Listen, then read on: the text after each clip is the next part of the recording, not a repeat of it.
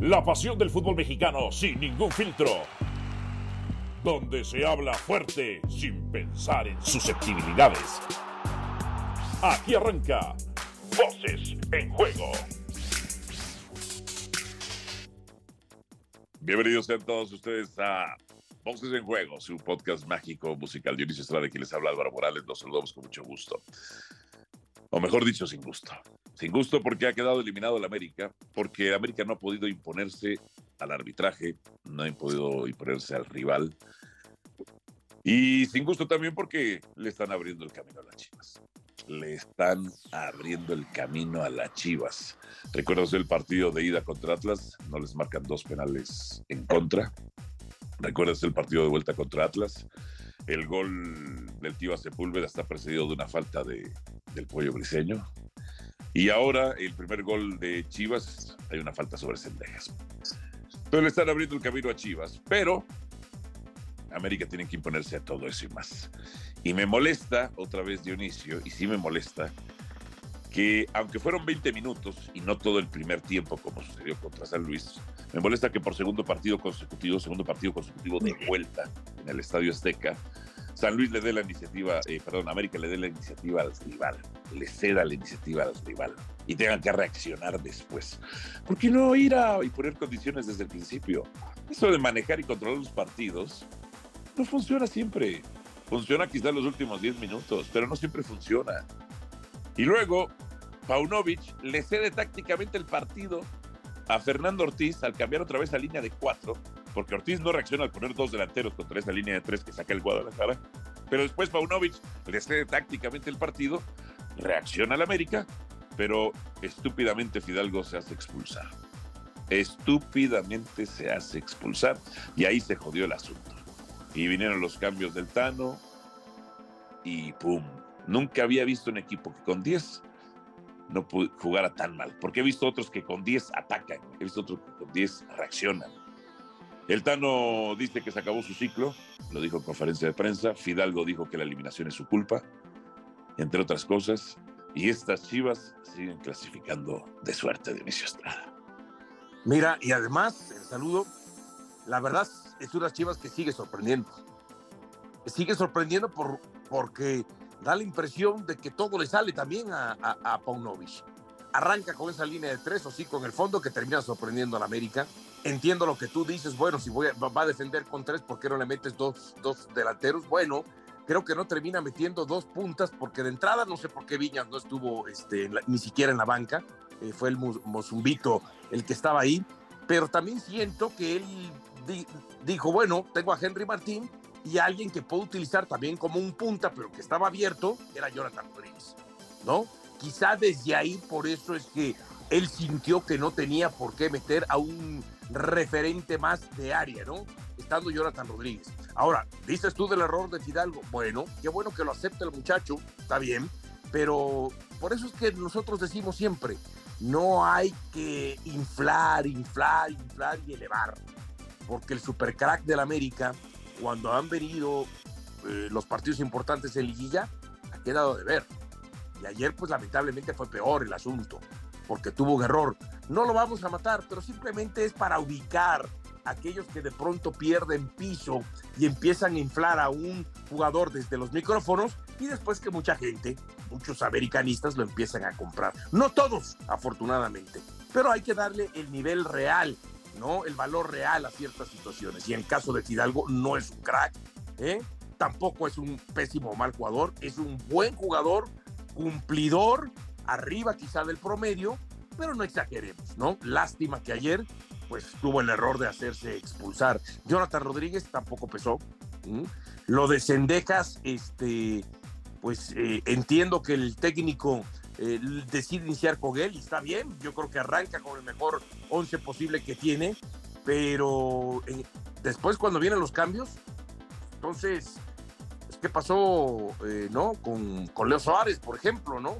y después sacas a Valdés, y sacas a Cendejas, y sacas a Henry Martín, y sacas este, a toda la gente adelante, y cuando el Guadalajara te mete el tercer gol, pues no tienes con qué atacar, con qué responder, porque después al frente está Roger Martínez como si no estuviera alguien más, y entonces América, lógico, ni siquiera fue capaz en estos últimos 10 minutos, 5 minutos del partido, donde se tenía que lanzar con todo para buscar el gol eh, que le permitiera empatar el global, pues no tenía ni la pelota. Entonces, si no tienes la pelota, pues mucho menos puedes llegar eh, al área contraria. Entiendo lo que dices, eh, lo del Piojo Alvarado. Dice, no, es que le pega primero el cabezazo al balón. Sí, pero arrollando, en la jugada termina arrollando a Cendejas. Y no es una carga hombro con hombro, es una carga por la espalda, ¿no? Pero también soy de los que te digo, ¿eh? No voy a justificar la eliminación del América, sea o no sea un error arbitral de que se haya anulado ese gol por una falta de, de Piojo Alvarado. El América se tenía que haber impuesto al Piojo Alvarado, perdón, al árbitro, al mal arbitraje y al rival. Porque en la previa sí lo veíamos. O sea, yo cuando veo en este momento América 1, Chivas 3, el resultado no era al revés. No era lo que esperábamos, que el resultado fuera al revés, América 3 y Chivas 1. Entonces, América hizo muchas cosas mal en el terreno del juego. Y entre ellas también, por supuesto, lo del Tano Ortiz. Se volvió loco. Le dio un ataque de técnico.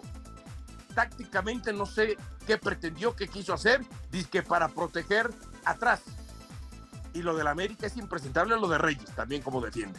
Más allá de que después el gol fue anulado. Es impresentable que nadie salga estando mozo los linderos del área, nadie se pare un metro cerca de él. Habían tres en la barrera, ¿por qué no se desprendió uno hacia la zona de Mozo? Habían todos los volantes y todos los defensas centrales metidos prácticamente cerca del manchón penal, un poquito más atrás, y nadie fue capaz de desprenderse viendo a Mozo desde ahí. Me van a decir, bueno, pues es que a lo mejor de cuando acá Mozo le pega, bueno, siempre hay una primera vez. Y ayer fue una primera vez. Entonces, yo insisto, a mí me, a mí me tiene en shock ver la final impensada. Porque no me vengan a decir hoy la gente, ni siquiera la de Guadalajara, que a como estaba el torneo, a como venía el torneo, con Monterrey América en la punta, con algunos otros que de pronto se alternaban algunas posiciones, que desde el arranque del torneo o a la fecha 10 o a la fecha 17 o en el arranque de la liguilla, veíamos que la final iba a ser Tigres-Guadalajara. Porque aquel que lo diga, o Guadalajara-Tigres, aquel que lo diga, está mintiendo. Pues sí, pues sí. Yo recuerdo que muchos, te voy a decir una cosa, hoy voy a anunciar algo en fútbol picante. Hoy haré un anuncio en fútbol picante. No, hoy harás o hiciste un anuncio, porque a lo mejor cuando pase este podcast ya habrá pasado picante. Sí, si usted lo está escuchando antes de esta edición de fútbol picante. Este, que no lo va a escuchar, así que mejor dilo ahorita. No, no puedo. Recuerda tu anuncio de Guadalajara. Diga de picante. Es un anuncio importante para el americanismo. Es un anuncio importante para el americanismo. Nada más te digo una cosa. Se va a simbrar esto. Se va a simbrar esto. Pero tiene razón en algo. Todos, todos aquellos que hoy, como focas, le aplauden a Paunovic, son los mismos que no creían que Chivas iba a clasificar, que decían, no, Monterrey, Monterrey y luego América son los candidatos al título. No voy a decir sus nombres porque pues yo no, quiero hacer crecer a la gente insignificante, ¿verdad? Ahora, y, sabes, y sabes a esa gente que te refieres, ¿qué le duele más? Eh. Que en un picante previo justamente a, a la América Chivas, se hizo un ejercicio, ¿no? de cuáles son los momentos más recordados en el clásico.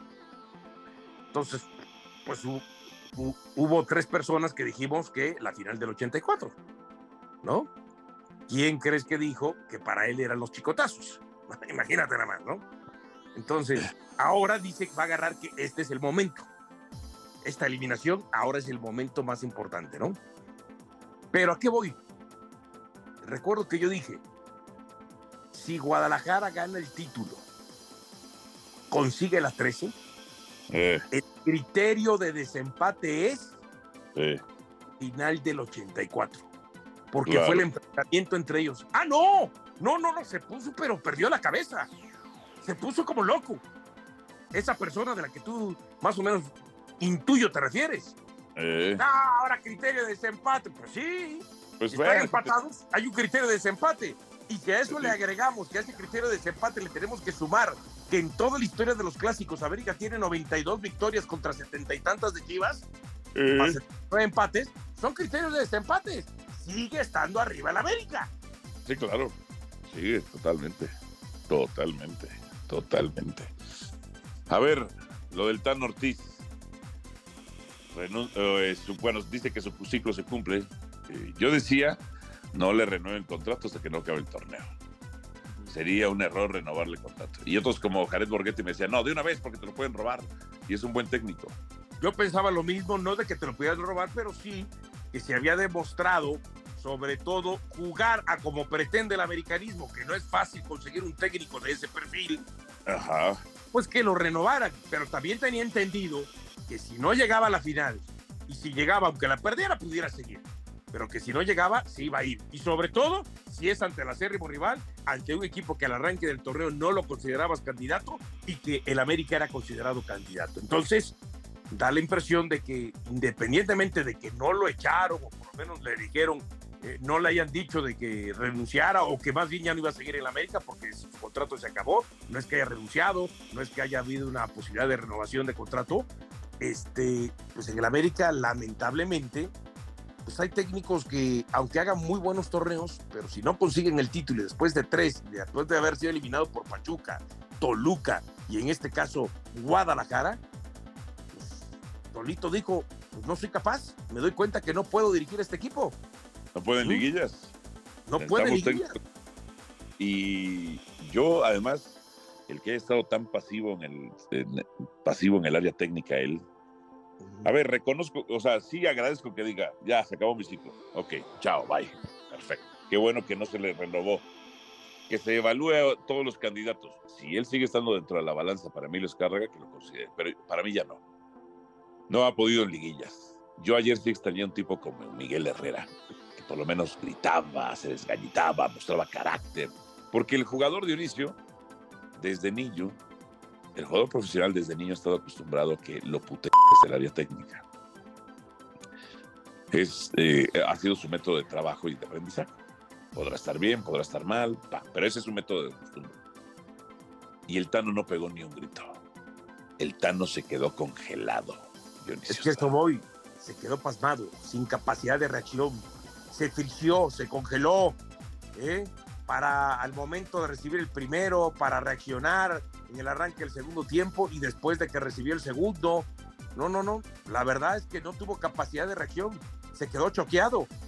Entonces, eso se paga en la banca del América. Y otra cosa también, en el tema de, de, que, de que el Tan Ortiz lo veías y ni siquiera ninguno de sus asistentes fue capaz de acercarse, por lo menos en las tomas que vimos, para Nadie. decirle algo, para de- que mostrara algo de, de sangre, algo de, de calentura, de decir, oye, algo tenemos que hacer. Entonces, por eso es que también, junto con todo su cuerpo técnico, se termina, se, se- se va a terminar yendo de la América. Se va a terminar yendo de la América. Y otra cosa que te voy a recordar. ¿Cuándo fue la última vez que llegó Chivas a una final? Eh, a una final de liga, dices tú, Sí, claro. 2017, ¿Con quién? con Almeida. Porque hace rato te referías. Es que al jugador hay que, Al jugador mexicano, hay que todo- apuntarlo, decías, ¿no? Bueno, Sí, al- pues qué casualidad no, que con Almeida, técnico extranjero, y con Paunovic, técnico extranjero, que tú decías, a mí me cuesta trabajo comprarte el discurso, pero cuando se dan estas casualidades, digo, bueno, pues lo más seguro es que pueda tener eh, justamente cierta razón, ¿no? Entonces, Sí. por eso te digo, dos técnicos extranjeros al final de cuentas.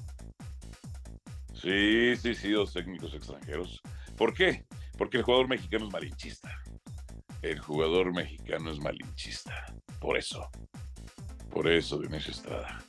El jugador más de estas latitudes, te, te diría que hasta el jugador mesoamericano es malinchista. Eh, Ahora, y, y te digo otra cosa, creo que salvo Argentina y Brasil, los demás países en Latinoamérica prefieren países o les funciona países eh, técnicos de otros países.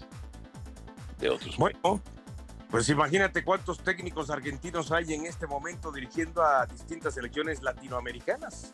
Para que veas. Para que ¿Eh? veas. Ahora, lo que sí te voy a decir antes de irnos es la siguiente.